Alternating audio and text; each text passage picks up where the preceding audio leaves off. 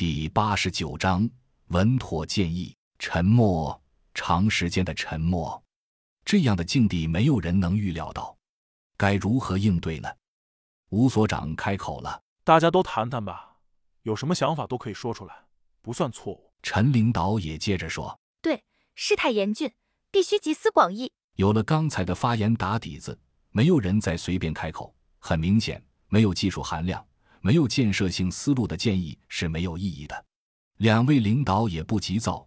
静静地等着众人的回答。过了大概两分钟，有一名军官开口了。说话的是 C 零零五，一个精壮的汉子，三十来岁，微微留着络腮胡子，但是打理得很整齐。他很平静的道：“我认为有人在背后指挥，这是其一。而指挥的人并不是极其专业的，或者说他的指挥体系有缺陷，比如夜晚、地形都会对他的指挥造成影响。”甄孝阳开口了：“我同意这个看法。”C 零零五朝甄孝阳点点头，继续道：“而且我认为，这个指挥者和那只母体，也就是那只豹猫，并没有明确的指挥关系，而是一种怎么说呢？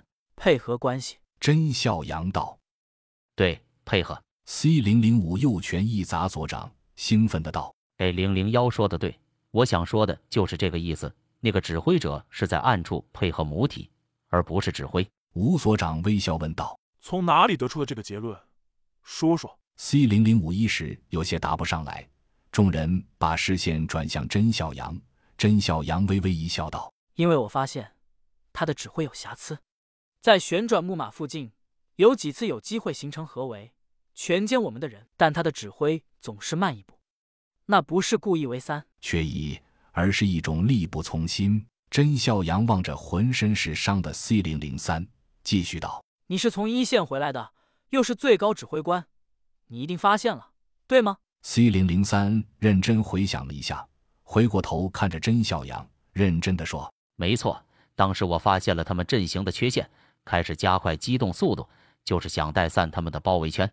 而那只母体并没有和他的指挥形成有效呼应，才给了我们机会。努力了好几次，终于拉开一个缺口，带着二十几个人跑了出来，就在这里。”他回放了一下录像，停到队伍分散突围的那个阶段，指了指图像上丧尸阵型的明显缺口，认同了甄孝阳的说法。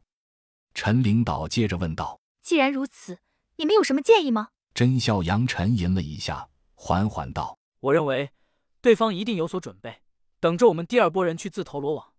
他们的防御一定更加严密了，因为他们知道，我们必须要去消灭那只母体。”而他们守住那只母体，就相当于守住了一只下金蛋的母鸡，只等着收获呢。